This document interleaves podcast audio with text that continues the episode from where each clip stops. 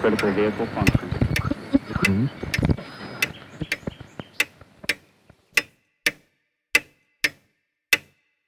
Herzlich willkommen zu Zukunft Denken, Episode 58. Ich habe schon seit längerer Zeit ein Thema im Hinterkopf, das für die Zukunft unserer modernen Gesellschaft von großer Bedeutung ist und dennoch häufig unter dem Radar läuft sozusagen. Beziehungsweise in den letzten Jahren kann man sogar sagen, dass wir ein immer stärkeres systemisches Versagen in vielen Ländern beobachten. Soweit, dass manche von einer fundamentalen Ablöse träumen, sei es in Blockchain, Fantasien oder moderneren Varianten. Das Thema der heutigen Episode ist daher Verwaltung und staatliche Strukturen, denn beide bilden das Rückgrat jeder modernen Gesellschaft. Es freut mich daher besonders, eine äußerst kompetente Ansprechpartnerin zu diesem Themenfeld gefunden zu haben, und zwar Veronika Levesque. Sie ist am Institut für Arbeitsforschung und Organisationsberatung IAFOB, Organisationsbegleiterin und Projektmensch. Sie beschäftigt sich vorzugsweise mit Fragen, für die es noch keine fertigen Antworten gibt, was sie natürlich zu einer perfekten Ansprechpartnerin in diesem Podcast macht. Ebenso, dass Frau Levesque begeisterte Grenzgängerin ist. Sie ist in vier Ländern, drei Sprachen und am liebsten in den Zwischenräumen zwischen Disziplinen unterwegs. Mit den Schwerpunkten Transformation, Organisations- und Entwicklungshandwerk, agile Spielfelder in nicht agilen Umgebungen und Methodenentwicklung in diesem Bereich. Der Umgang mit nicht planbaren ist dabei immer ein wesentliches Motiv. Sie hat ihre Karriere im weiteren Sinne der Erwachsenenausbildung begonnen, in Schulen weitergeführt und nutzt ihre Erfahrung der Organisationsentwicklung, um in der Verwaltung in der Schweiz für 15 Jahre zu arbeiten. Wir werden daher eine Einsicht in die Situation der Schweiz bekommen, was mich freut, weil wir von der Schweiz im restlichen deutschsprachigen Raum ohne dies zu wenig erfahren, die Schweiz aber offensichtlich in vielen Bereichen sehr erfolgreich agiert. Wir diskutieren aber auch über Deutschland und Österreich sowie die globale Situation. Noch eine aktuelle inhaltliche Anmerkung. Im Gespräch spreche ich über die meines Erachtens nach mangelhafte Reaktion vieler Länder in der Covid-Pandemie, im Besonderen auch in Österreich. Interessant ist jetzt, dass Anfang Juni 2022 der österreichische Rechnungshof einen Bericht herausgebracht hat, in dem er das Pandemie-Management der österreichischen Behörden in sehr klaren Worten kritisiert. Nur zwei Zitate aus einer ganzen Reihe von Kritikpunkten. Zitat. Der Bund hat die im Pandemiefall notwendigen organisatorischen Strukturen und personellen Grundvoraussetzungen nicht sichergestellt. Zitat Ende. Und zweites Zitat. Die Herausforderungen des Krisenmanagements in der Covid-19-Pandemie waren bislang ungelöst. Die seit Ausbruch der Pandemie gemachten Erfahrungen wurden zu wenig genutzt, um das Krisenmanagement im Sinne von Lessons Learned weiterzuentwickeln. Zitat Ende. Also, nicht nur wurden erhebliche Fehler gemacht, man hat aus diesen bisher auch nicht nennenswert gelernt. Der Link zum Bericht, wie immer, in den Show Notes. Ein letztes kurzes Wort zum Podcast. Dieser Podcast ist werbefrei und wird werbefrei bleiben. Ich ersuche Sie um eines. Wenn Ihnen diese Episode oder andere Episoden gefallen, empfehlen Sie den Podcast im bekannten Freundeskreis oder auch unter Kollegen weiter. Natürlich auch in sozialen Netzwerken. Weiters ist es immer hilfreich, wenn Sie die Bewertung auf den gängigen Podcast-Plattformen hinterlassen. Diese Episoden sollen zum Denken und Diskutieren anregen. Tragen Sie Ihre Gedanken über unsere Zukunft auch in Ihrem Umfeld weiter. Nur so kann sich etwas ändern. Auch ich höre sehr gerne Ihre Ansichten und Kritik, auch via E-Mail. Und damit wieder genug der Vorrede zum Gespräch. Hallo Frau Levesque, vielen Dank für das Gespräch heute. Levesque. Levesque? Ja. Okay. Das S ist ein stummes S. Le Sonst wäre es ja einfach. Levesque. Okay, herzlichen Dank. Also vielen Dank, Frau Levesque, für das Gespräch. Vielleicht eine persönliche Frage vorweg. Wie sind Sie eigentlich zum Thema Verwaltung gekommen? Also, dass das ein Thema ist, das Sie beschäftigt und das Sie auch ja offenbar auch mit der Leidenschaft äh, betreiben. Naja, zur Verwaltung gekommen bin ich ähm, über, über Umwege. Ich habe ganz am Anfang meiner Karriere eine Zeit lang Manager ausgebildet, also sprich äh, im weitesten Sinne Erwachsenenbildung betrieben und bin dann, ähm, das sind tolle, interessante Jobs, aber nicht unbedingt gut bezahlt, bin auf dem Weg dann ähm, mal kurz Lehrerin gewesen und habe dann dieses Milieu verlassen mit dem bitteren Fluch auf der Zunge, nie mehr mache ich was, was mit äh, Lehrerzimmern zu tun hat. Und bin wieder zurück in, ins Management, in die Wirtschaft und dann kam irgendwann eine Ausschreibung für eine Gründung einer Organisationsberatung für die kantonalen Schulen, alle Schulstufen, weil da große Reformen im Bildungssystem waren. Und es wurde diese interne Unternehmensberatung, Organisationsberatung für die betroffenen Schulen gegründet. Und man suchte jemand, der sowohl Lehr- als auch Organisationsentwicklungserfahrung hatte. Und dann ähm, habe ich mir so gesagt, wenn ich meine Kritik von damals ernst nehme, muss ich jetzt genau diese Stelle akzeptieren. Und schon war ich in der Verwaltung. Und da bin ich dann auch 15 Jahre geblieben. Ich würde gerne mit einer Frage beginnen, inhaltlichen Frage beginnen, nämlich ich persönlich würde die Verwaltung als das Rückgrat einer modernen Gesellschaft bezeichnen. Und ja, da die Frage an Sie, sehen Sie das auch so? Wie sehen Sie Verwaltung in einer modernen Gesellschaft und vielleicht auch ein bisschen mit dem Bezug zur geschichtlichen Entwicklung? Ab wann sprechen wir überhaupt von einer Verwaltung im heutigen modernen Sinne und was ist sozusagen da vielleicht auch die Vorgeschichte, die da interessant sein könnte? Ja, die Frage ist, wie, wie tauglich die ferne Historie ist. Die Verwaltung als Rückgrat einer modernen Gesellschaft, einer modernen demokratischen Gesellschaft. Ja, in der besten aller Welten ist das äh, ganz gewiss Teil ihrer Aufgabe und ihrer Berufung auch. Gleichzeitig hat es die Verwaltung schwer, diesem Anspruch nachzukommen. Also wenn ich sage, das Rückgrat einer modernen Gesellschaft, dann meine ich damit die Aufgabe, ähm, ich will nicht sagen als vierte Gewalt, das ist ein Bild, das mir nicht so gut gefällt, aber die Verwaltung ist ja ein, ein Stück weit neben der Politik, der Exekutive und der Politik als Legislative und der Justiz als, als Hüterin des Ganzen. Es hat mal jemand gesagt, Verwaltung ist die tätig werdende Verfassung. Also die Verwaltung muss operationalisieren, was die Legislative festschreibt und was die Exekutive zum Leben er erwecken soll. Nun sind die Exekutive gewählte Politiker und damit entscheidungsbefugte Laien, was die meisten Themen betrifft. Die können ja nicht überall Fachpersonen sein. Das heißt, die Verwaltung muss quasi operationalisiertes, formalisiertes Tun anbieten zum Schutz des politischen Entscheids und das Ganze operativ. Warum gefällt Ihnen der Begriff der vierten Gewalt nicht? Weil die Verwaltung, also ich finde, man kann eine Exekutive, eine Legislative und eine Judikative als drei Gewalten durchaus nebeneinander stellen. Die Verwaltung hat da eine andere Funktion. Die Verwaltung bedient, aber auch kontrolliert in einem gewissen Sinne diese drei Gewalten. Die Verwaltung hat eine andere Ausrichtung als diese drei. Die Verwaltung hat einen einen mehrschrittigen Gesamtauftrag. Und da fängt es schon an zu zeigen, warum die Verwaltung zwar ein hochspannender, aber einfach auch ein sehr schwieriger Bereich ist. Weil die Verwaltung eigentlich ähm, Aufgabenfelder hat, die sich in sich gegenseitig widersprechen. Und die Verwaltung muss schon sehr souverän sein, um mit diesen inneren Widersprüchen umgehen zu können. Verwaltung hat ganz klar einen hoheitlichen, obrigkeitlichen Auftrag. Sie muss das gesetzte Recht schützen, umsetzen oder dafür sorgen, dass andere es umsetzen. Das ist so ein wichtiger Teil ihrer Aufgabe. Dazu wird sie geführt von der Politik. Der Begriff klingt nicht sehr freundlich, aber ich meine ihn gar nicht böse, eben von, von gewählten Politikern, also von entscheidungsbefugten Laien. Daraus ergibt sich der zweite Auftrag der Verwaltung. Sie muss diese Politik dogmenfrei, neutral und möglichst objektiv fachlich beraten. Warum? Damit die Politik weise Entscheidungen treffen kann und das bestehende Recht anpassen, verändern, modernisieren, weitertreiben und so weiter. Da ist der erste Widerspruch drin.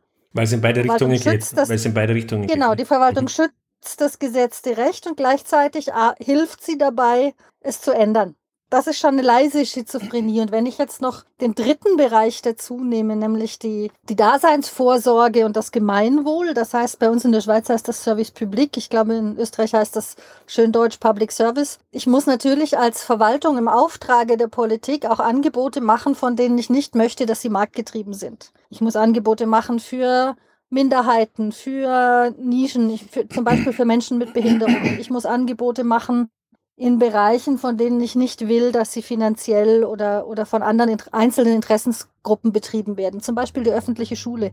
Wir haben ein sehr ausgebreitetes Volksschulsystem, das staatlich ist, das davon lebt, dass nicht nur Menschen mit Geld und nicht nur Menschen mit extremen religiösen Überzeugungen eine gute, stabile Bildung erhalten. Das ist der dritte Teil. Und Vielleicht kann man es am Beispiel Schule ganz gut ähm, illustrieren. Die Verwaltung muss sich ständig neu positionieren. Also sie muss zum Beispiel die öffentliche Schule verwalten, zur Verfügung stellen, aber auch weiterentwickeln. Und da ist es dann schon mal sehr spannend, wie eine Verwaltung sich, ähm, sich stellt zu dem Thema. Also bieten wir eine Volksschule an, weil wir hoheitlich eine Schulpflicht haben und die muss, die ist zu erfüllen und so behandle ich meine Volksschulen. Oder ist meine Volksschule ein Angebot an die Bevölkerung, wo ich ähm, ohne finanzielle oder dogmatische Interessen zu einer möglichst abgestützten breiten Bildung komme. Und je nachdem, wie ich das Thema sehe, muss ich anders handeln als Verwaltung. Und das ist aber sehr schwierig, weil es gibt da keinen einheitlichen Standpunkt. Ja. Sie haben einen interessanten Aspekt gebracht, nämlich, dass die Verwaltung auch Rollen übernehmen sollte. Und das passt, glaube ich, ganz gut jetzt auch in meinen Podcast hinein. Wir werden später dann vielleicht auch noch auf das Konkrete zurückkommen. Nämlich Aufgabe übernehmen soll, die ist nicht im engeren Sinne ein privates Unternehmen machen könnte, also die nicht gewinnbringend notwendigerweise sind. Dazu würde ich also auch Dinge sehen, die sich in die Zukunft richten. Also zum Beispiel Vorsorge für Katastrophenschutz oder Vorsorge für Pandemien oder andere Dinge, Infrastrukturmaßnahmen, solche Dinge, die nicht im engeren Sinne, jedenfalls kurzfristig nicht äh, ökonomisch ähm, betrachtbar sind, richtig? Jetzt kommt wieder eine klassische Radio-Irivan-Antwort. Im Prinzip ja. Natürlich ist das Teil der heiligen Aufgabe der Verwaltung. Sie hat ein Gemeinwohlinteresse im Jetzt und auch in der Zukunft. Sie muss die Nischen füllen, die von Markt und von Vorhersehbarkeiten ähm, nicht gefüllt werden. Gleichzeitig, und jetzt kommen wir auf den historischen Teil Ihrer Frage von vorhin zurück, teilweise hat man in den letzten Jahrzehnten aus zum großen Teil sehr guten Gründen die Verwaltung stark verkleinert.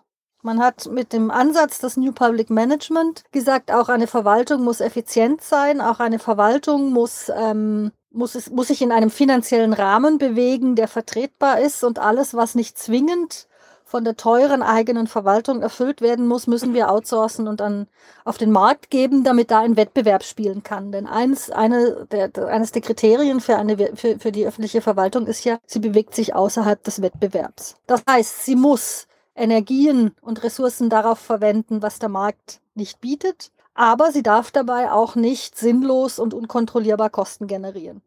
Dieses New Public Management ist äh, gestartet tatsächlich mit guten Ansätzen. Also hat auch die Verwaltung ein bisschen aus ihrem alten obrigkeitlichen Elfenbeinturm gezwungen und hat gesagt, jetzt müsst ihr euch mal damit auseinandersetzen, äh, mit welchen andere Betriebe und Organisationen zu tun haben, mit Marktmechanismen, mit Konkurrenz, mit äh, Budgetplanung, mit Rechenschaftslegung, mit all diesen Dingen, die in den Jahrzehnten vorher eher unterentwickelt waren in der öffentlichen Verwaltung. Gleichzeitig ist man von einem Kundenbegriff ausgegangen, der höchst schwierig ist. Das New Public Management hat die Verwaltung als quasi als reinen Bürger, also mehr oder weniger reinen Bürgerservice ähm, aufstellen wollen. Und da fängt ein Teil des Problems an. Also ein Teil des Problems ist, dass nicht die Bürgerinnen und Bürger die einzigen Kunden der Verwaltung sind. Auch die Politik ist Auftraggeberin und Kundin der Verwaltung. Das ist eine ganz spannende Frage. Was ist die Politik? Ist sie Auftraggeberin, ist sie Kundin oder ist sie beides in Bezug auf die öffentliche Verwaltung? Ganz, ganz spannendes ähm, Diskussionsfeld. Und andererseits hat man im New Public Management tatsächlich gesagt, wir müssen gewisse Dinge outsourcen und, und marktfähig, wettbewerbsfähig machen.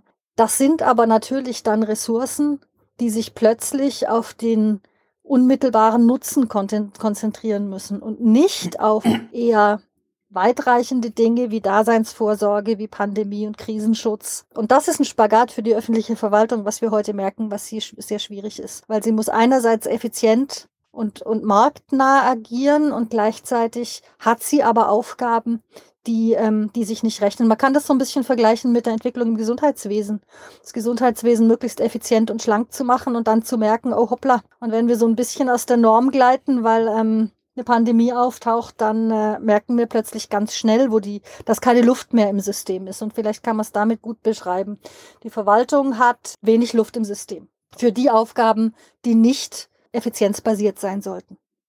Das ist, glaube ich, ein ganz wichtiger Aspekt und diesen Aspekt der Optimierung und Luft im System im weiteren Sinne, auf den würde ich gerne dann ein bisschen später nochmal zurückkommen. Aber vielleicht bleiben wir jetzt noch kurz bei dem Thema der Politik, das ich sehr interessant finde, oder die politische Rahmenbedingungen. Auch eine Verwaltung hat ja heute auch einen internationalen Rahmen, nicht? Also ich meine, eine, in, in einer globalisierten Welt ist es ja auch nicht ausreichend, dass zum Beispiel eine, eine Finanzbürokratie oder Immigration, solche Dinge, die können sich ja nicht erst auf Niederösterreich begrenzen oder auf die Schweiz begrenzen und sowas, sondern das sind ja, die stehen in einem internationalen Kontext. Da würde ich jetzt ganz gerne vielleicht ein bisschen das Thema aufmachen, wie politisch ist Verwaltung oder beziehungsweise wie politisch soll Verwaltung sein, beziehungsweise noch allgemeiner gesagt, äh, es gibt ja unterschiedliche politische Stile und politische ja, Ideologien, wenn man so möchte, die ja eigentlich auch dann eine andere Art der Verwaltung zur Folge hätten. Also zum Beispiel in den USA gibt es einen sehr starken Drang zu libertären Ideen, quasi, die sehr auf das Individuum bezogen sind und möglichst schlanker Staat, jedenfalls ist das das Argument, nicht? Und damit würde auch eine sehr schlanke Verwaltung einhergehen. Am anderen Ende steht vielleicht das, was die klassische Sozialdemokratie hatte, so vom Baby bis zum, ich glaube den Spruch von, von, von Baby bis zur Bahre, dass irgendwie quasi leitet uns die Verwaltung durch und wir werden, werden überall bei der Hand genommen. Das ist ein bisschen so ein paternalistischer Ansatz eigentlich. Nicht? Also das ist ja auch schon sehr stark mit der politischen Ideologie, die dahinter steckt, auch verbunden. Da müssen wir jetzt, glaube ich, aufpassen, was wir als Verwaltung bezeichnen. Also ob ich eine schlanke Verwaltung habe, eine libertär gesteuerte Verwaltung oder eine sozialdemokratisch ähm, fundamentale Verwaltung, das ist in erster Linie mal ein politischer Entscheid. Also das ist, da ist die Verwaltung ganz klar reaktiv. Mhm. Äh, muss sie ein Stück weit nehmen, was sie kriegt. Natürlich wird sie sich verteidigen, wenn man sie abbauen will. Aber das ist nicht in erster Linie ein politischer Akt. Das wäre in jeder anderen Firma, in jeder anderen Unternehmung eine vergleichbare Reaktion.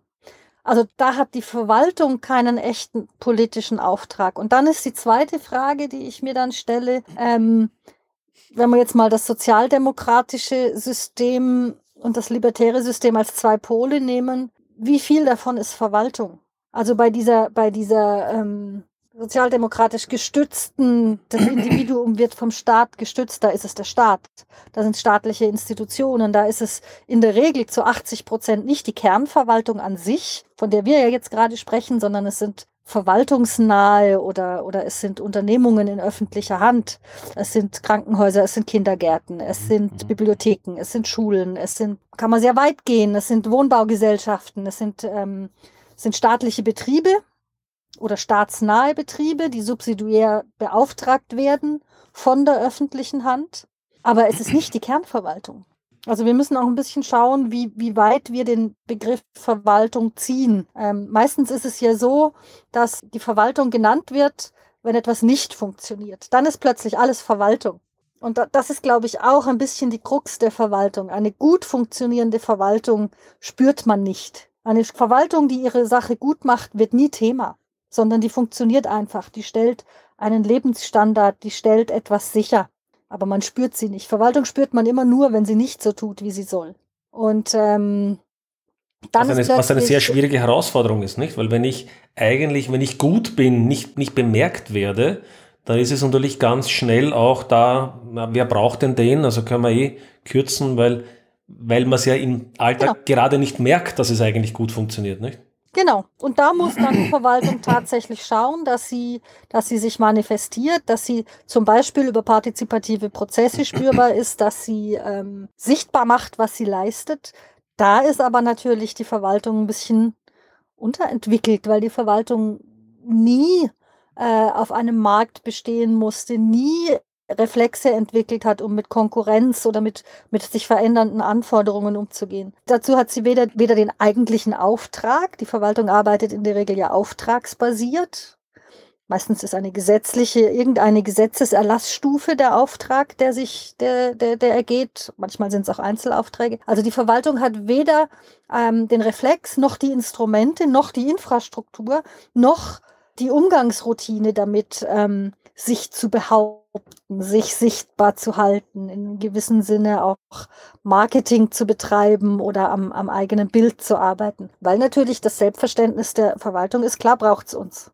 Dieser Mechanismus des, des Blümchens, das im Schatten gut wächst, ähm, und wenn es den Kopf hebt, plötzlich als Unkraut daherkommt, das ist schon so ein bisschen der, eine der Schwierigkeiten der Verwaltung. Sie darf natürlich auch nicht, die Verwaltung wird finanziert über Steuergelder. Die Verwaltung darf nicht hingehen und Werbung für sich machen. Das ist kein effizientes Umgehen mit Staatsgeldern. Genau. Also da, ja. da haben wir wirklich schwierige Mechanismen, ja.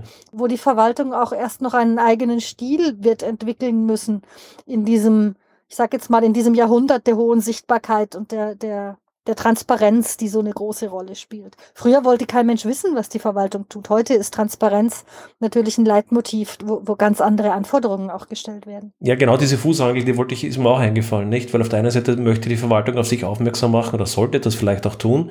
Gleichzeitig aber würde sie jetzt ins Marketing investieren und Plakate aufhängen oder auf Facebook Werbung machen, wäre natürlich sofort der Ruf da, dass die Verwaltung Geld verschwendet und jetzt hier irgendwelchen Werbe, was weiß ich, Werbeinstituten äh, oder Werbe, äh, wie sagt man da nicht, Werbetreibenden ja. jetzt hier sozusagen da die Millionen zuschiebt. Ne? Also es ist ein als Selbstzweck. Als, ja, als Selbstzweck, genau. Um, um vielleicht noch bei der, bei der Politik zu bleiben, da gibt es noch einen zweiten Aspekt, den ich sehr spannend finde in der Politik ganz allgemein, das ist die Frage der Zeitlichkeit.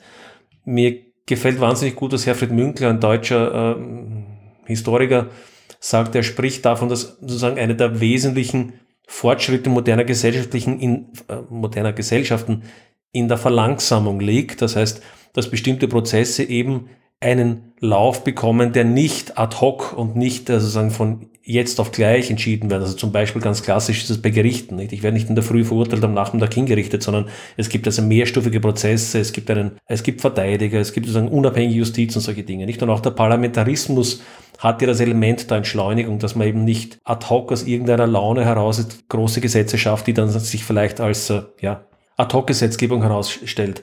Das heißt, so diese, diese, dieses Element der Verlangsamung, da stellen wir uns die Frage, ist Verwaltung vielleicht auch so ein dämpfendes Element in einer Gesellschaft, die ein bisschen auch gegen den Zeitgeist, und ich meine, es ist gar nicht negativ, sondern durchaus auch positiv gemeint, die auch ein bisschen gegen den Zeitgeist arbeiten sollte, um ein bisschen so Moden herauszunehmen? Oder ist das eine Idee, die gar nicht so gelungen ist?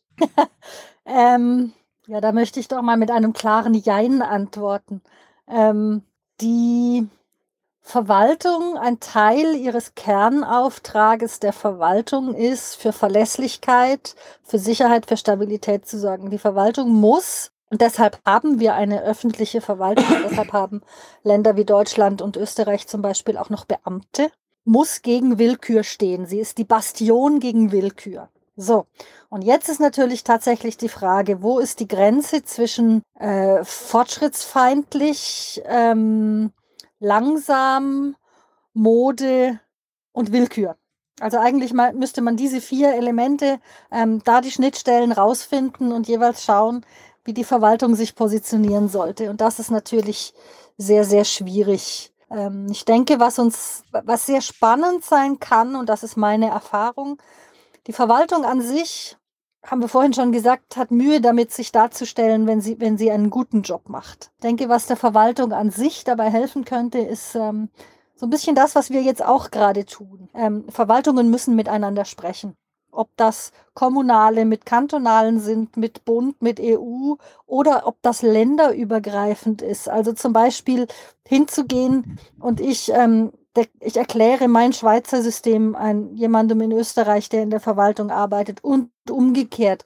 Allein durch, durch den Zwang, das, was mir selbstverständlich ist, einmal formulieren zu müssen, glaube ich, lernt die Ver Verwaltung viel über sich selber und stellt dann fest, dass eine andere Verwaltung, die im Grunde genommen den identischen Auftrag hat, teilweise anders aufgestellt ist, andere Wege geht.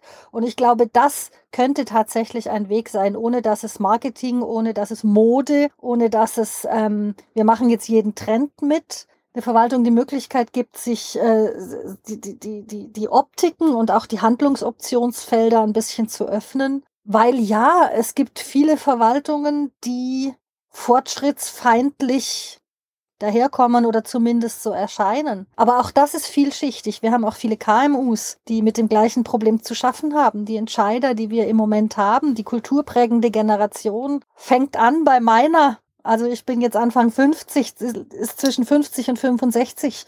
Die, die Menschen in Entscheidpositionen sind in einem Alter, wo zum Beispiel äh, eine Digitalisierung, ein zunehmender Einfluss der EU, sehr viele Tendenzen von Globalisierung, von sich verändernden Themen im, in der Gesellschaft, gesellschaftspolitische Themen sich schnell verändern und nicht mehr mit dem vergleichbar sind, in dem wir sozialisiert wurden. Und Digitalität ist, glaube ich, äh, das beste Beispiel dafür. Also es ist nicht nur die Verwaltung, die diesen fortschrittsfeindlichen Anstrich hat. Sie hat ihn stärker, weil sie nicht auf einem Konkurrenzmarkt bestehen muss. Sie hat ihn stärker, weil sie keine, sie muss nicht um ihre Kunden werben.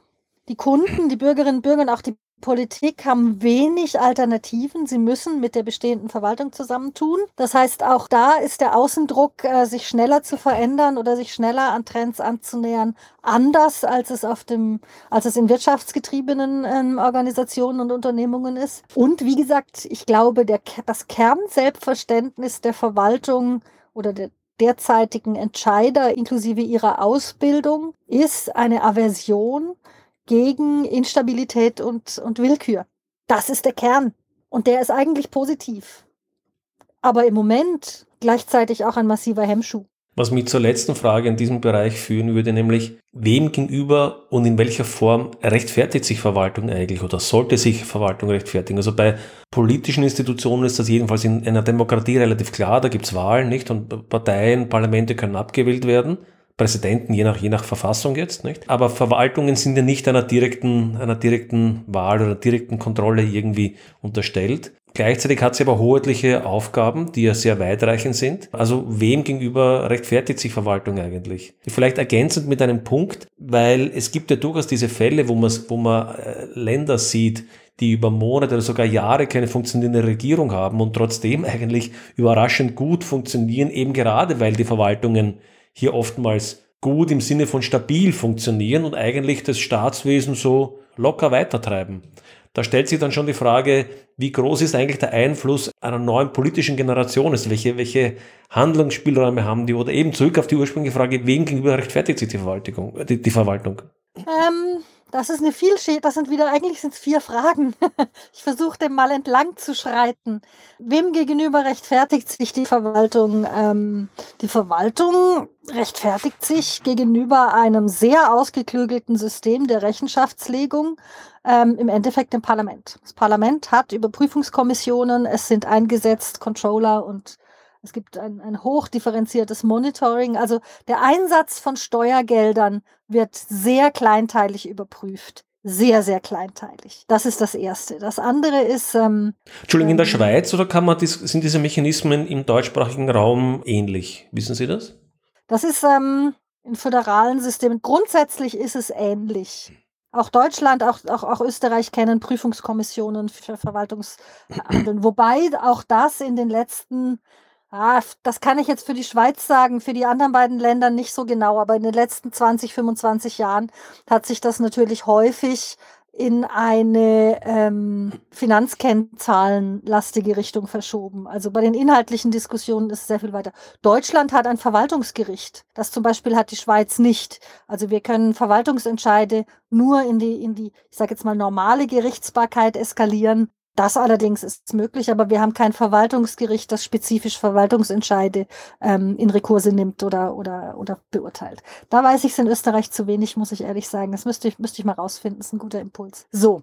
Das ist das eine. Also finanziell alles, was Steuergelder betrifft, da sind, glaube ich, die zentraleuropäischen Länder, kann man Frankreich auch noch mit dazu nehmen, sehr, sehr ziseliert am Kontrollieren, was ihre Verwaltung tut. Und da liegt aber auch wieder ein Teil des äh, Problems. Also auch das ist eine Nachwehe, eine nicht unbedingt so vorhergesehene Nachwehe vom New Public Management mit dem Ruf nach der sehr schlanken Verwaltung. Es werden sehr viele Verwaltungsentscheide und Verwaltungsumsetzungsaktivitäten ähm, gemessen an den Kosten und nicht am Nutzen. Das ist tatsächlich eine kulturelle Entwicklung, die wahnsinnig schwierig ist. Da kommt viel aus der Politik. Da kommt viel aus neoliberalen Strömungen, die da, die da in allen drei Ländern ähm, massive Schneisen geschlagen haben. Natürlich auch, weil im ausgehenden 20. Jahrhundert teilweise die Verwaltung ähm, extrem teuer und aufgeblasen war. Also das ist, das ist mehr eine Reaktion als eine Aktion. Das ist so die eine Seite. Die andere Seite ist ähm, die Geschichte mit der Stabilität.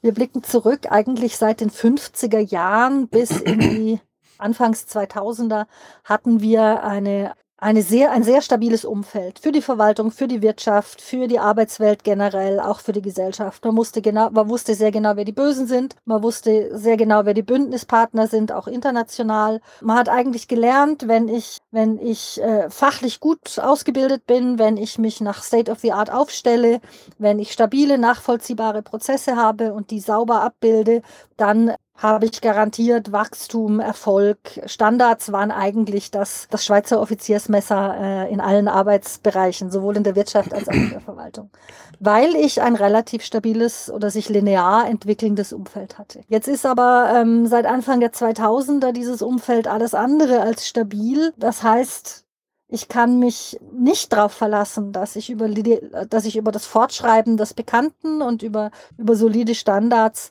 den, den, einen ähnlichen Erfolg erzielen kann. Was wir aber noch haben aus dieser Zeit, wo die Stabilität und gute Planung eigentlich der Hauptkompass waren, sind Gesetzes, ich nenne es immer Gesetzesdeklinationen. Sind, sind Gesetze, sind, sind verschiedene Erlassstufen, in der juristisch gesehen die Aufgaben der Verwaltung, der Gesellschaft, aber auch der Politik bis in, ins 25. Detail auf, auf teilweise schon sehr hohen Gesetzesstufen sehr eng gefasst wurden, weil ja Stabilität, Nachvollziehbarkeit und Standardisierung das Erfolgsmittel waren. In einem Umfeld, wie wir es heute haben, hat die Verwaltung sich daran gewöhnt, à la lettre, also buchstabengetreu, Gesetzbarkeiten sehr eng auszulegen selbst in den Bereichen, wo die Gesetzlegung selber gar nicht so eng ist. Also es gibt genügend, insbesondere auch Verwaltungsjuristen, die sagen, wir hätten schon jetzt als Verwaltung viel mehr Möglichkeit, mit der sich verändernden Welt umzugehen, wenn wir den Mut und die Routine hätten, die bestehenden Gesetze im Rahmen des Möglichen deutlich weiter auszulegen. Aber das ist, glaube ich, ein Stück weit auch eine eine Kunstfertigkeit, die sich, die, die in den letzten Jahrzehnten zu wenig zum Tragen kam. Also wir müssen jetzt als Verwaltung, auch als Gesellschaft, auch als Individuum wieder lernen, aus diesem sicherheitsnahen, risikoaversen, ähm, ich mache es genau so, wie ich soll und sicher nicht anders und dann wird es schon gut sein. Ähm, damit kann man natürlich im 21. Jahrhundert mit Digitalisierung, mit, mit tiefgreifenden Veränderungen, mit Innovationen, mit Digitalisierung, mit äh, Globalisierung, mit allen möglichen komplexen Einflüssen und Zusammenhängen nicht mehr beikommen. Das heißt zum Beispiel auch, und das wird eine sehr spannende Zeit sein, die nächsten zehn Jahre, eigentlich müssen wir zentraleuropäischen Staaten dahin kommen, im Kampf weiterhin gegen Willkür und mit der, mit der Verpflichtung auf eine gewisse Nachvollziehbarkeit und, und Stabilisierung der schnellen Entwicklungen. Wir müssen unsere Rechtsetzungsprozesse, also neues Recht zu setzen, ganz genau angucken. Wir sind viel zu langsam. Also wenn man mal anschaut, was wir als, als Politik, als Gesellschaft, auch als Verwaltung, als Polizei im Bereich Cyber, im Bereich Datenschutz. Wie lange wir brauchen, um, um eine solide, demokratisch abgestützte gesetzliche Grundlage für neue Themen zu finden, das funktioniert im Moment schlecht. Das ist das eine.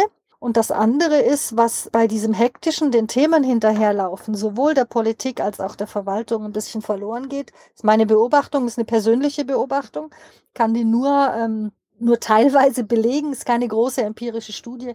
Was ich immer wieder feststelle, ist, dass sowohl die Verwaltung als auch die Politik äh, von den Themen getrieben wird und nicht umgekehrt selber Themen setzt und vorantreibt. Und einer der Effekte ist, weil das jetzt schon relativ lange so geht, dass beide Politik wie auch Verwaltung ihr eigenes System immer schlechter kennen. Also ich erlebe immer häufiger, dass äh, politische Instanzen Entscheide treffen, ähm, und in die Umsetzung bringen, für die sie gar nicht die eigentliche Instanz sind. Und sie merken es aber selber nicht und die Verwaltung, deren Aufgabe es wäre, in so einem Fall zu reagieren, kommt gar nicht dazu, weil sie, weil sie so themengetrieben hinterherläuft, dass auch die Verwaltung es nicht mehr schafft, in so einem Fall zu sagen, liebes, was weiß ich, lieber Gemeinderat, liebes Parlament, lieber Landrat, lieber großer Rat, was du hier gerade entschieden hast, wir hören dich. Du bist in 90 Prozent unserer Fälle unser Auftraggeber, für den wir Sachen umsetzungsfähig machen. Aber in diesem Fall bist du nicht die Entscheidinstanz. Wir haben verstanden, was du willst. Wir tragen das an die Entscheidstufe, die den Entscheid tatsächlich fällen muss. Wir sagen denen auch, was du willst, aber wir können jetzt nicht einfach machen, was du sagst, weil du bist da nicht legitimiert. Und das ist ganz, ganz zentral. Sie, Sie haben uns eine ganze Reihe von Themen aufgemacht, die ich zum Teil auch noch ein bisschen später verschieben möchte, nämlich gerade, gerade das Letzte. Ich glaube, es geht nicht nur um Entscheidungskompetenz, sondern auch um Umsetzungskompetenz. Auf das würde ich dann ein bisschen später noch zurückkommen, weil wir gerade hier in Österreich eine unfassbare Serie von Niederlagen erlebt haben, jetzt auch in den letzten Monaten. Aber auf das würde ich ein bisschen später gerne kommen. Aber Sie haben zwei andere Dinge hm? äh, angesprochen, die ich gern aufgreifen würde. Sie haben gesagt, es herrscht so ein bisschen der Trend vor, Messen von Kosten, nicht von Nutzen. Beziehungsweise auch das Zweite, was Sie gesagt haben, nach den Buchstaben vorgehen, also nach, nach genau definierten Richtlinien vorgehen. Und das ist so ein bisschen wie dieser schlechte Witz von dem Betrunkenen, der seinen Autoschlüssel unter der Licht, unter, unter, dem, unter der Lampe sucht, weil dort Licht ist, aber nicht dort, wo er ihn verloren hat, weil es dort dunkel ist. Also man, man neigt dazu, die Dinge zu messen, die man leicht messen kann, aber nicht die, die wirklich sinnvoll wären zu messen oder die auch, weil sie halt einfach schwer zu, oft auch qualitativ zu beurteilen sind. Und damit würde ich gern diesen zum, zu ein bisschen systemischen freikommen. Auch zu dem zweiten Punkt, den Sie gesagt haben, die Sache mit der Gesetzgebung. Ich hatte vor einem Jahr Gespräch mit einem österreichischen Juristen, das werde ich dann auch in den Shownotes verlinken. Und der hat sehr stark kritisiert, dass die Politik wahnsinnig engagiert darin ist, neue Gesetze zu erlassen, weil sie dadurch Aktivität sozusagen vortäuscht oder halt gerne auch in den Medien, wir haben ein neues Gesetz gegen diese und jene gerade aktuelle Problematik erlassen. Aber sich dann zu überlegen, naja, wie wird denn das exekutiert? Wie kann ich denn das prüfen? Wie kann das denn in die Umsetzung kommen?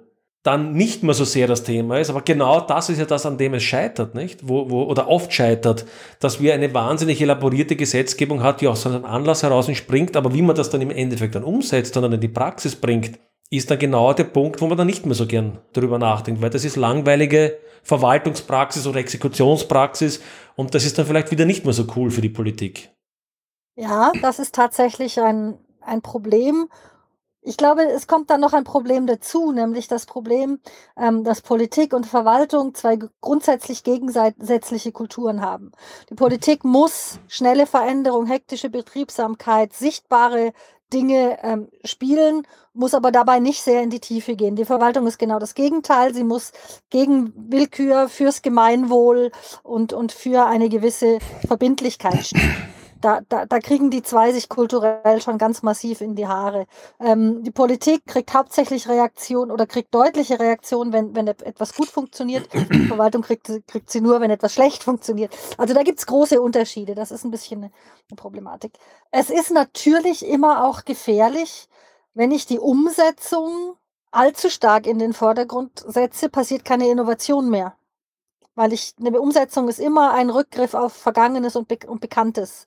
Also wenn ich sage, ich weiß, wie ich es umsetze, dann weiß, weil es ein Rückgriff auf Bekanntes ist. Das ist grundsätzlich mal nicht unbedingt innovationsfreudig. Also wir wissen das von, von den, aus den Biografien von Steve Jobs oder wie auch immer. Ähm, große, große Würfe der Veränderung sind immer Musterbrüche. Und wie gesagt, die Verwaltung ist jetzt nicht der idealste Musterbrecher. Aber ein Problem ist tatsächlich auch, dass die Politik häufig in, in Gesetz- und Rechtsetzungsprozesse geht für Dinge, die eigentlich gesetzlich schon geregelt sind, die aber gar nicht so sichtbar sind. Da ist eine zentrale Aufgabe der Verwaltung zu sagen, liebe Politik, ihr diskutiert jetzt was, das gibt's schon. Da kann man gucken, ob man ändert, ob man Stellschrauben setzt. Aber wir können jetzt nicht eine völlig neue Gesetzeslage regulieren.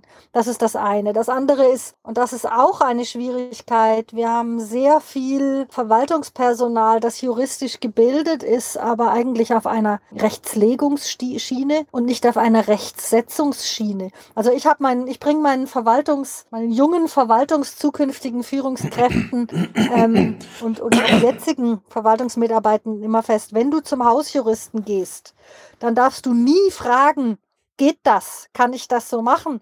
Sondern du musst den Verwaltungsjuristen fragen, ich brauche das und Wie das. Geht das? Wie kriegen wir hin, dass ja. es möglich ja. wird? Ja, genau.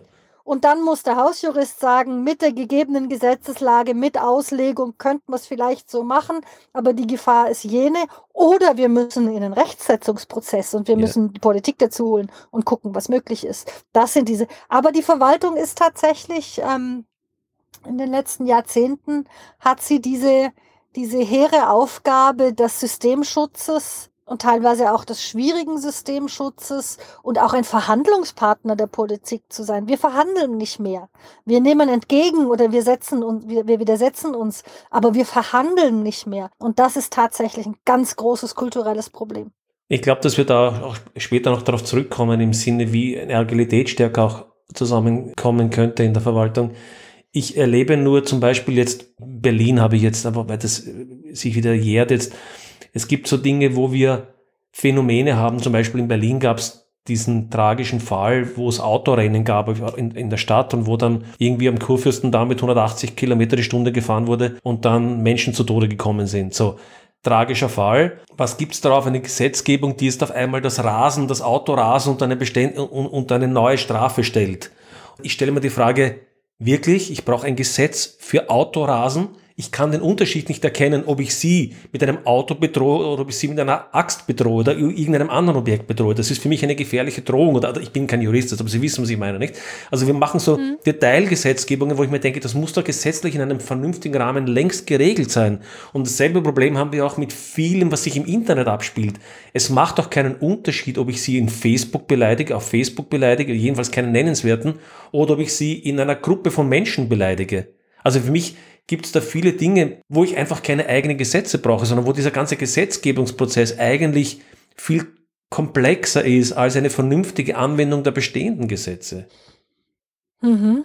Das ist natürlich zum Teil auch eine, eine Reaktion auf ein sich in allen Bereichen massiv schnell veränderndes Umfeld. Ähm, wir sind alle, ich nehme jetzt mal die Menschen man kann es nicht rein aufs Alter reduzieren, aber um es jetzt mal plakativ vereinfacht zu sagen, wenn ich jetzt mal die Menschen unter 25 rausnehme, Berufsanfänger noch mit reinrechne. Wir sind alle geprägt von diesen Jahrzehnten der Stabilität, der Planung, der Sicherheit, der Risikovermeidung, der, des soliden Wachstums, der Nachvollziehbarkeit, des Rückgriffs auf Fachlichkeit.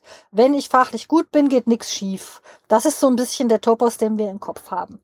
Was wir alle erlebt haben und eigentlich wissen, ist, dass das schon seit 15 Jahren gar nicht mehr so ist. Und dennoch haben wir in unserer sozialen und professionellen DNA ganz fest drin, wenn ich plane, wenn ich genau weiß, was ich tue, wenn ich eine Checkliste habe, wenn ich ein Rezept habe, dann kommt das gut. Und das ist ja genau das, was in diesen Fällen passiert. Ich muss es fest, es passiert wahnsinnig viel, es passiert wahnsinnig schnell. Also muss ich Dinge festschreiben, damit klar ist, was passiert, wenn jemand sich dagegen verhält. Und das ist das teilweise auch dieses, genau dieser Reflex, diese Ge Gesetzgebung bis ins letzte Detail festzuschreiben, weil ich mich gar nicht mehr traue ähm, oder weil ich nie gelernt habe, souverän zu sagen, das Gesetz will das und lässt mir diesen und jenen Freiraum und ich bin eine Fachperson, die, die Fachpersonen der letzten 30 Jahren haben nicht mehr gelernt zu sagen, ich bin eine Fachperson, ich schätze die Situation so und so ein und darauf, auf dieser Basis mit meiner Fachlichkeit treffe ich einen Individualentscheid. Genau, genau. Fachpersonen genau. definieren sich eigentlich durch, ich kenne die Stammprozesse meiner, meiner Profession und die wende ich an. Yeah. Aber ich denke nicht selber, das hat, das fängt für mich an. Ich habe in den letzten zwei Jahren, ich glaube, sechs Bachelorarbeiten und Masterarbeiten begleitet. Ich kriege jedes Mal Vögel, Würmer und Haare auf den Zähnen, wenn ich sehe, dass diese jungen Menschen, die wir als akademische Elite ausbilden, keinen originären Gedanken in ihre Bachelorarbeiten packen dürfen, sondern eigentlich nur zitieren, was schon mal vorgedacht hatten, die uns, die uns da wirklich Probleme macht. Ja, das ist das, diese, diese Einschränkung der, auf, auf Standardprozesse. Damit sind wir genau bei dem Punkt, wo ich zum zweiten Teil irgendwie auch gerne kommen wollte, nämlich das, was ich irgendwie auch als Krise der Verwaltung bezeichnen würde. Wir haben, wir haben, glaube ich, und das ist nicht nur auf die Verwaltung bedingt beschränkt, sondern haben wir in großen Unternehmen ganz genauso. Wir hatten so, eine, so einen Drang der Effizienzsteigerungen, aber der Effizienzsteigerung in einer eher, auf eine eher banale Weise, wie Sie vorher gesagt haben, ich messe die Kosten und nicht die Nutzen. Nassim ist einfacher. Bitte? Ist einfacher, genau, richtig. Es ist ja auch einfacher. Genau, ist einfach, richtig, genau. Und es ist aber eine banale Optimierung, geht immer auf Kosten von Resilienz, weil ich natürlich aus dem System Luft herausnehme. Es geht aber auch auf Kosten von Agilität, von Selbstständigkeit. Nicht? Und mir gefällt immer so wahnsinnig gut, Nassim Taleb hat das so schön zusammengefasst, er sagt, Uh, most modern efficiencies are delayed punishment. Also die meisten modernen Effizienzmaßnahmen sind in Wahrheit nur eine verzögerte Bestrafung. Was er damit meint, ist, ich, ich, ich optimiere vielleicht kurzfristig und mache dann die nächsten paar Jahre auch weniger Verursache, weniger Kosten. Aber wenn das nächste unerwartete oder vielleicht nicht so klar aufgeschiente Ereignis kommt, habe ich so hohe Kosten aus dieser vermeintlichen Optimierung heraus, dass alle Einsparungen, die ich vorhatte, im Grunde genommen weit überkompensiert durch die dann verursachten Kosten sind und, und, und äh, Und der, darf ich ja, ganz bitte kurz, gerne, klar. Darf ich da ganz kurz dazwischen? Dieser Bestrafungsaspekt bei Taleb geht für, für meine Begriffe auch noch weiter.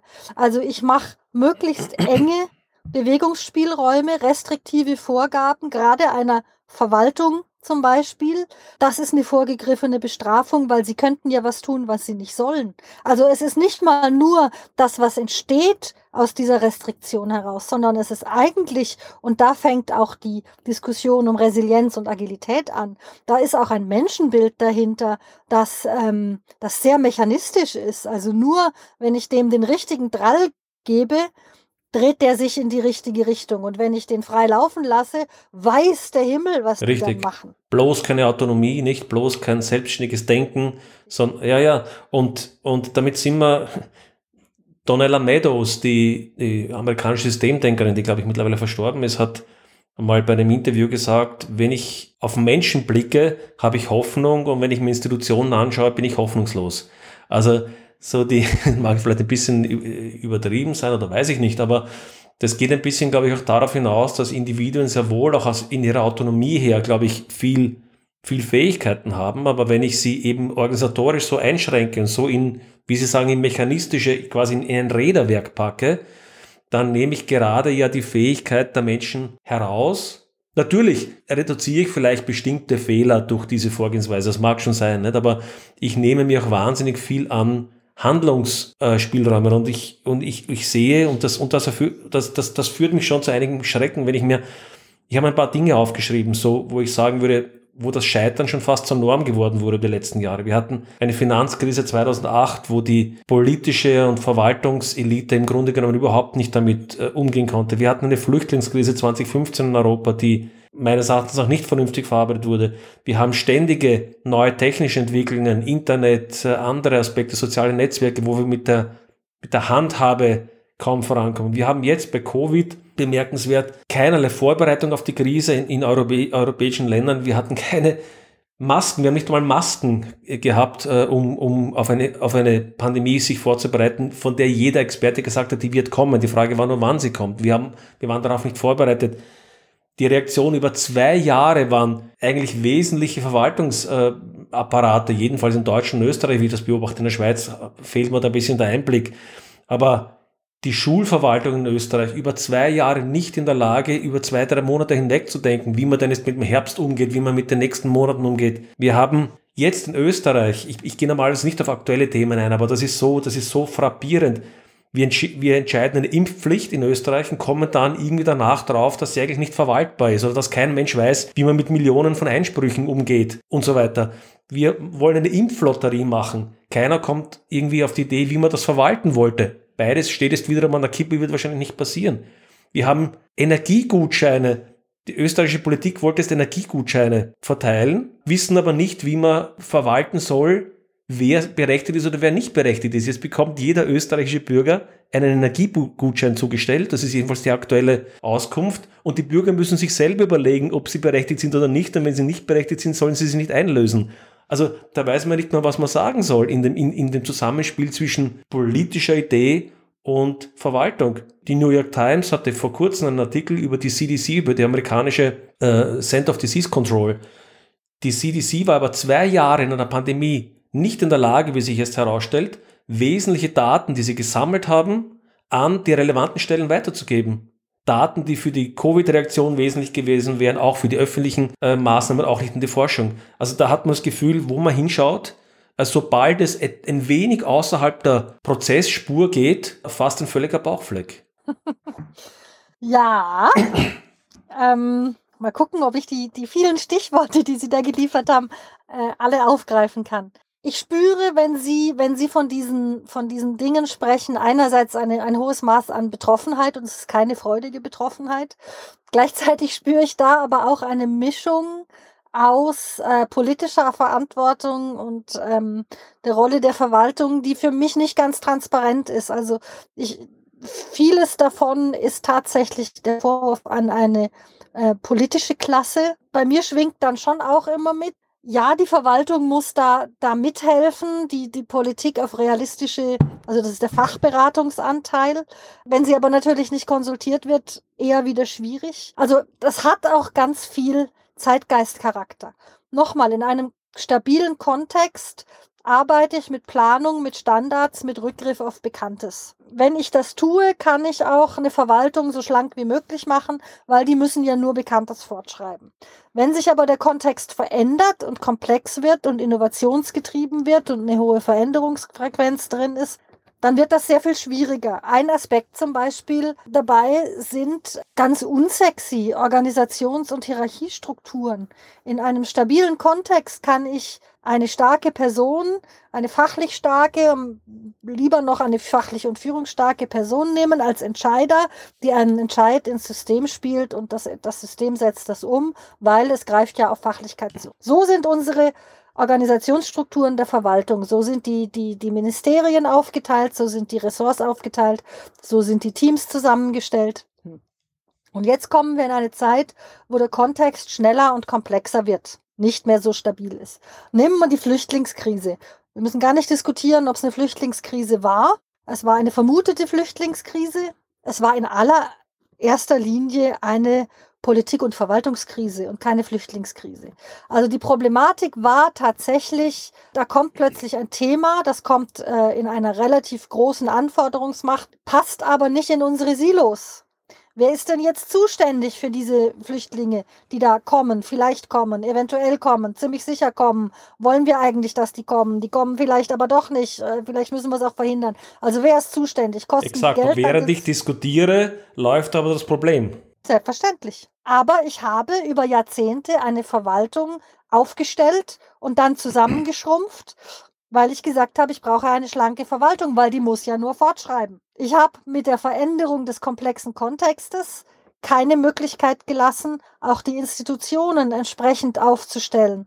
Weil was ich in einer komplexen Situation brauche, sind nicht Silos, sondern sind schnelle, äh, multiprofessionelle Teams, die mit verschiedenen Fachlichkeiten kombiniert schnell umsetzungsnah sind. Sie müssen nicht sofort umsetzen, aber sie müssen umsetzungsnah sein, damit sie Feedbacks kriegen nicht nur aus einer fachlichen und politischen oder finanziellen Ebene, sondern auch aus einer Umsetzungsebene und dann mit den entsprechenden Rückläufen weiterarbeiten. Und jetzt sind wir schon ganz schnell in diesen, in diesen agilen Schlaufen. Aber ich glaube, ein ganz großer Teil des Problems, wo die Verwaltung sich zwischen Umsetzungs- und Gesellschaftsansprüchen einerseits und politischen und gesetzlichen Vorgaben andererseits massiv zerreißt ist, dass sie in Organisationsstrukturen funktioniert, die alles andere als fortschreibenden Rückgriff fast verunmöglichen. Also ich muss mich nicht nur um das Thema und die Umsetzung des Themas kümmern, sondern ich muss auch noch gegen meine eigenen organisationalen Grenzen kämpfen. Sobald ein Thema aus einem Zuständigkeitsbereich rausgeht, muss ich ja jedes Mal das Röstchenspiel über die Hierarchiestufen machen, weil ich bin ja Verwaltung, ich muss ja meine Entscheide legitimieren. Ich darf ja nicht einfach Steuergelder einsetzen. Ich arbeite mit Verwaltungen zusammen, die müssen für eine Ausgabe von 2500 Euro ein Ausschreibungsverfahren machen und mehrere Ausschreibungen einholen. Ich meine, wenn ich solche Limiten lege, weil ich meiner eigenen Verwaltung nicht traue, dann kann ich von den Leuten nicht verlangen, schnell und schlagkräftig Umsetzungsarbeit zu leisten. Also die Verwaltung ja. kämpft nicht nur gegen neue und schwierige Themen, gegen Zuständigkeiten, gegen Komplexität, gegen Geschwindigkeiten, die sich verändern, gegen Innovationen. Also ein anderes Beispiel. Das größte Hotel der Welt hat kein einziges Haus, hat kein einziges Bett. Das größte Taxiunternehmen der Welt hat kein einziges Auto. Die Verwaltungs-, Kontroll- und Aufsichtsprozesse sind aber alle ausgerichtet auf die Immobilien. Also ich, unter, ich, ich überprüfe Taxiunternehmen anhand ihres Fuhrparks. Ich überprüfe Hotels. Ich setze Regelungen für Hotels. Nach dem kurzen Verbindungsproblem, äh, um das nochmal aufzugreifen, ähm, wir stecken vor massiver Komplexität und einer Ver in, in, in der Welt und vor einer Verwaltung, die damit heute nur ja, schwer umgehen kann. Sie haben das Beispiel gebracht mit Verwaltungen, die sich äh, rechtfertigen müssen, wenn sie zweieinhalbtausend Euro oder irgend sowas äh, ausgeben müssen. Ich kenne ähnliche Prozesse in Großunternehmen. Äh, in, in Unternehmen, glaube ich, hat sich in den letzten Jahren ein bisschen der Geist gewandelt. Man erkennt, dass, man, dass das so nicht funktioniert. Ich meine, die klassischen Beispiele wie Netflix, die solche, solche Regulatorien gar nicht mehr haben, sondern was heißt, do what's best in interest of Netflix. Äh, und ich glaube, das ist auch richtig, weil wenn ich heute Mitarbeiter bin und 10.000 Euro für irgendwas ausgegeben habe, werde ich mich danach schon rechtfertigen müssen. Ich meine, da wird mich fragen, was, du hast 10.000 Euro dafür ausgegeben, um in der Luxus-Suite im Hilton äh, abzusteigen für die Konferenz. Also ich meine, wenn ich das mache, dann habe ich ja sowieso ein Problem danach, nicht? Äh, aber ich, mit, mit, dieser, mit diesem Übermaß an Regulierungen nehme ich ja jede Luft aus der Handhabung heraus. Und ein Aspekt scheint mir auch noch wichtig zu sein, nämlich wir wollen ja eigentlich in der Verwaltung ja eine erhebliche Kompetenz haben, weil wenn die Leute die Kompetenz nicht haben, können sie ja mit den Problemen noch nicht umgehen. Ich habe kürzlich ein Interview gehört mit einer relativ jungen Dame, die eine Mitarbeiterin, ich werde das Unternehmen sagen, Mitarbeiterin in einem großen IT, globalen IT-Konzern war und die gesagt hat, ja, sie wurde sozusagen in diese Policy-Abteilung versetzt und hat Policies geschrieben. Also irgendwelche Rahmenbedingungen war sich gar nicht so sicher wofür um dann festzustellen, dass die im Prinzip mit Copy and Paste in nationale Gesetzgebung geflogen, geflossen ist. Also wir haben ja heute schon, jedenfalls in den USA dürfte das deutlich stärker sein, in der EU, glaube ich, ist es teilweise auch schon so, dass die lokalen Verwaltungen gar nicht mehr die Fähigkeit oder die Kompetenz haben, bestimmte Rahmenbedingungen zu definieren und sich dann das in die Feder diktieren lassen von Lobbyisten oder, oder, oder im schlimmsten Fall von einzelnen Konzernen. Und da kommen wir in eine, in eine Richtung, die meiner Meinung nach demokratiepolitisch im höchsten Maße schwierig ist.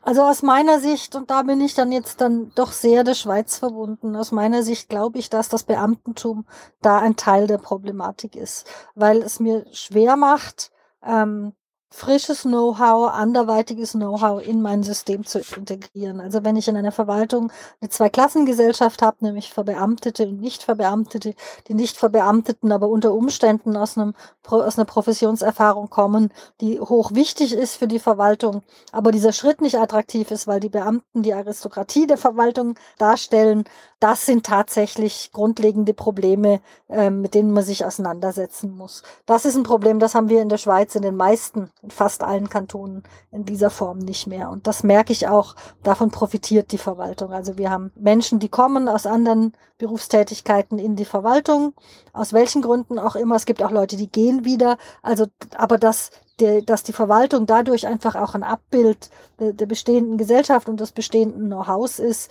ist einfacher zu regulieren. Man trennt sich auch leichter wieder, als man sich von Beamten trennt. Also ein Teil der Überregulierung der Verwaltung, dieses Misstrauens, ist ja schon auch dieser Neid, dass Beamten so viele Vorteile und Unkündbarkeiten und so weiter haben. Also ich denke, das ist eine Diskussion, die wird man führen müssen.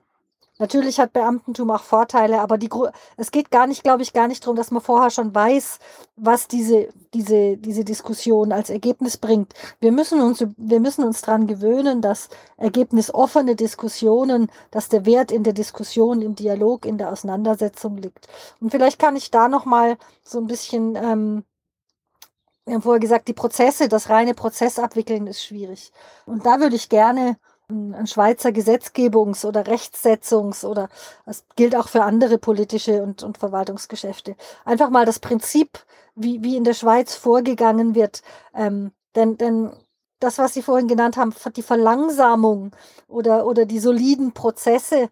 Ich glaube, ist, der Trick ist gar nicht mal schneller zu werden oder, oder langsamer zu werden, sondern ich glaube, spannend ist die Überlegung, wann in meinem Prozess mache ich was ich, ich erlebe das immer wieder ähm, im, im Umgang mit Deutschland und mit Frankreich. Die gehen mit solchen Prozessen ganz anders um als zum Beispiel ein, eine, eine Schweizer Gebietskörperschaft. In, in Deutschland, in Frankreich, wenn ich mit Partnern zusammenarbeite in solchen, in solchen überregionalen, grenzüberschreitenden Prozessen, dann ähm, gehen die Deutschen und ich glaube, dass das österreichische System ist dem deutschen System näher als jetzt dem Schweizer System. Da wird relativ schnell eine, eine politische und auch eine, eine, eine Handlungsentscheidung getroffen und ähm, dann wird sehr schnell auch dafür gesorgt, dass man in die Umsetzung geht. In der Schweiz ist das ganz anders.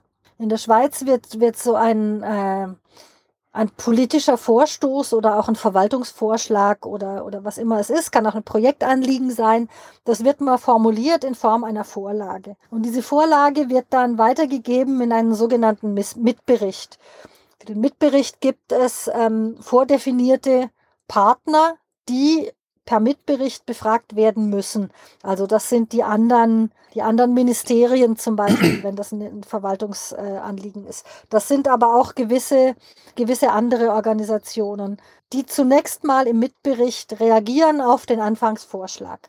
Und dann muss die Autorenschaft des Anfangsvorschlags die, die Mitberichtsrückmeldungen einarbeiten in ihren Vorschlag oder synoptisch darstellen, warum sie einen Vorschlag nicht eingearbeitet hat. Damit habe ich eine zweite Version. Mit dieser zweiten Version gehe ich in ein Vernehmlassungsverfahren. Also es passiert quasi nochmal das Gleiche. Ich werfe diesen zweiten Vorschlag, der sich schon verändert hat, wieder Vernehmlassungspartnern zum Fraße vor. Das sind, das, das können alle möglichen Institutionen sein, die es können Betroffene sein, das sind häufig politische Parteien, das sind Sozialpartner, das sind Gewerkschaften jeglicher Form, das können Verbände sein, das können Gemeinden sein, wenn das auf einer Landesebene ist. Also es, man überlegt sich sehr gut, wen man alles in die Vernehmlassung nimmt.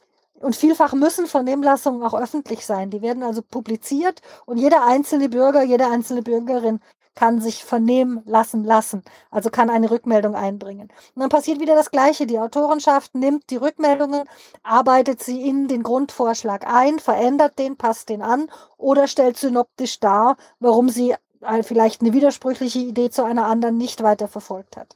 Und dann geht es an die politische Entscheiderschaft. Erst dann geht es an die Exekutive, die einen Entscheid trifft. Und wenn der Entscheid getroffen ist, Gut, dann sind wir die Schweiz. Da müssen wir meistens noch in, in irgendeine Volksvertretung oder sogar in eine Volksabstimmung, je nachdem, wie groß der Umfang ist. Und wenn ich das habe, dann fange ich an umzusetzen. Deutsche Partner werden wahnsinnig, wenn sie mit uns zu tun haben, weil wir wahnsinnig lange brauchen, bis wir in die Umsetzungsnähe kommen.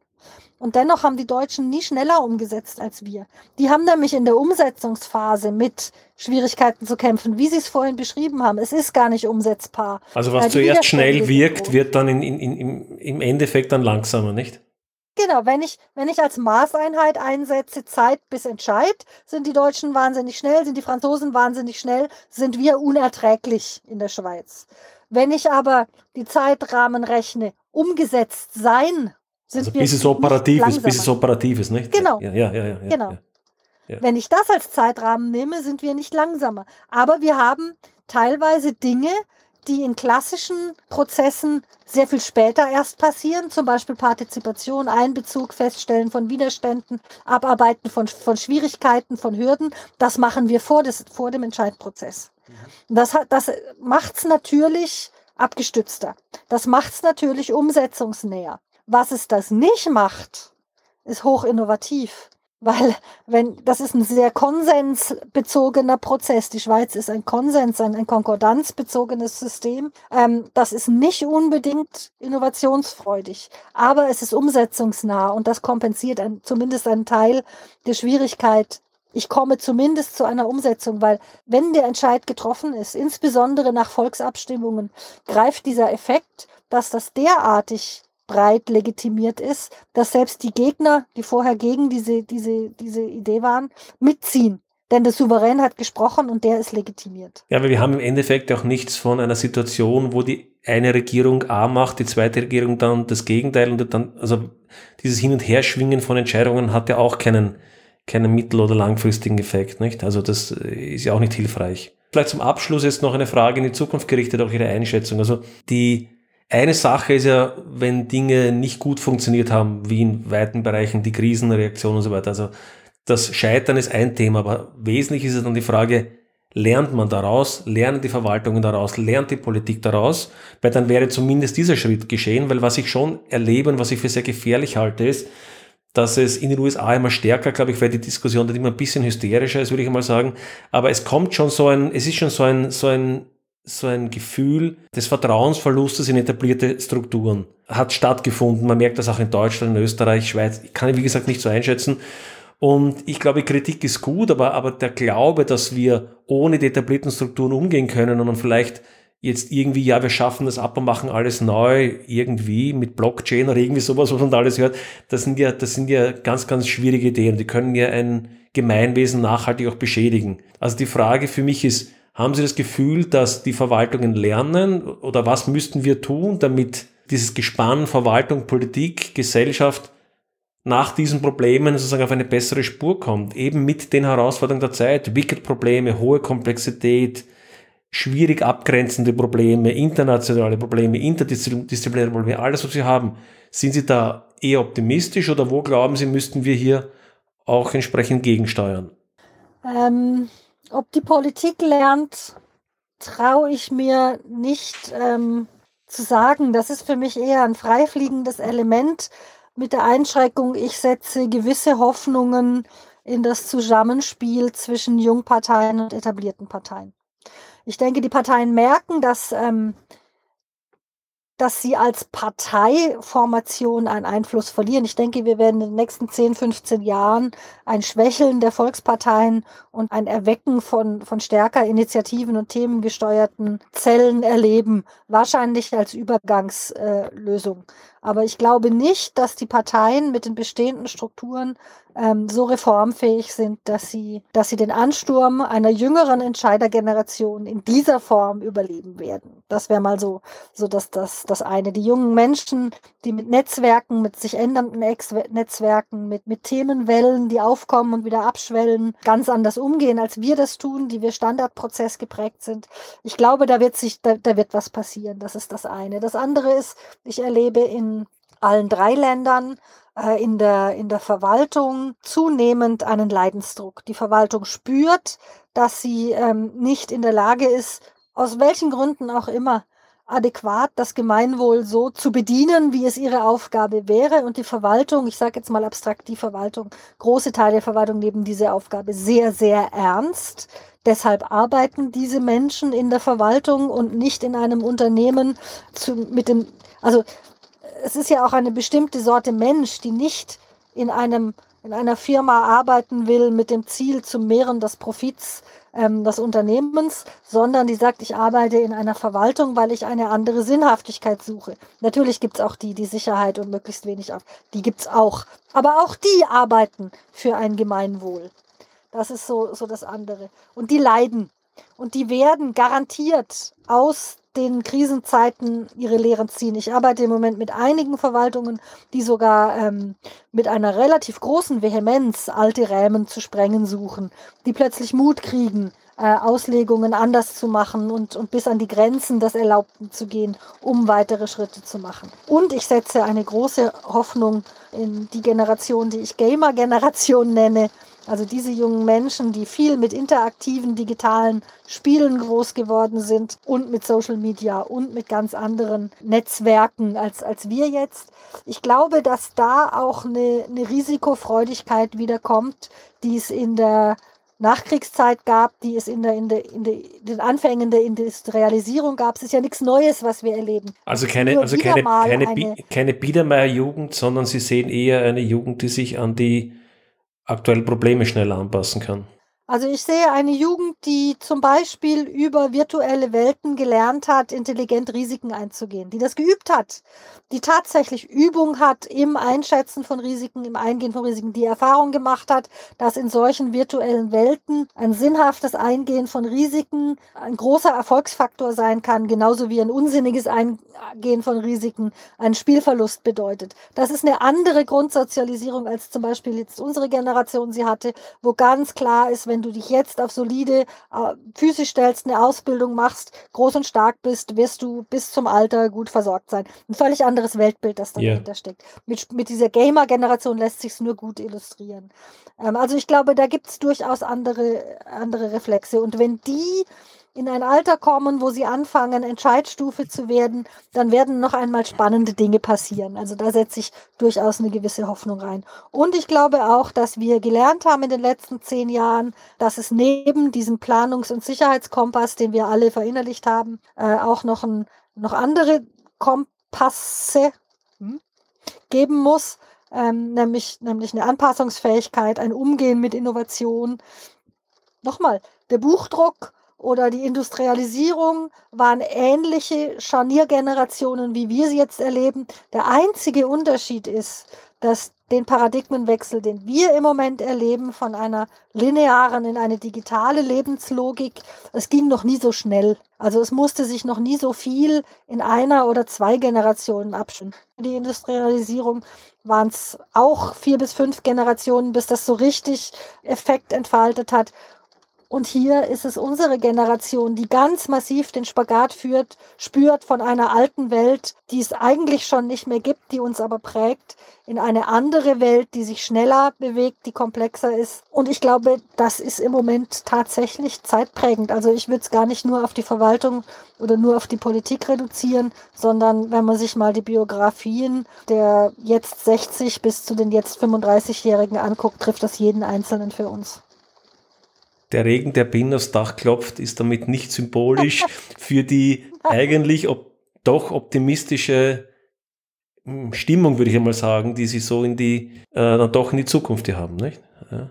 Absolut. Ich vertraue, ich vertraue den, den Menschen, dass sie Wege finden. Und ich vertraue unserer Jugend. Also ich setze wirklich große Hoffnung in, in unsere Jugend. Was ich bis jetzt gesehen habe, ist ähm, eine höhere Kollaborationsfähigkeit, auch Generation, also eine Bereitschaft, wie selten generationsübergreifend zusammenzuspannen. Meine Generation war, war ja noch die Generation, die die, die, die Väter- und Müttergeneration erstmal lang in Frage gestellt hat, um dann in ähnliche Muster zu rutschen wenn wir mal ganz ehrlich sind. Hm. Ich habe die große Hoffnung bei der, bei der jetzigen jungen Generation, dass die jetzt eine Ko Kollaborationsfähigkeit mit den Alten an den Tag legt, dass sie auch merkt, die Alten ticken anders und wenn wir uns zusammennehmen, dann kommt das gut.